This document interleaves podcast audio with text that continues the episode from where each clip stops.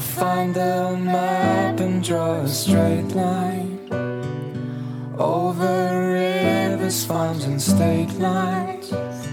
The distance from me to where you'd be.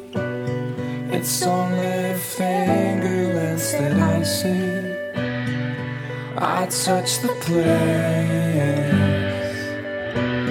where I'd find your face. My fingers in creases of distant dark places. I hang my coat up in the first bar. There is no peace that I've found so far. The laughter penetrates my silence as drunken men find flaws in science. Words mostly noises, ghosts with just voices. Your words in my memory are like music to me. And miles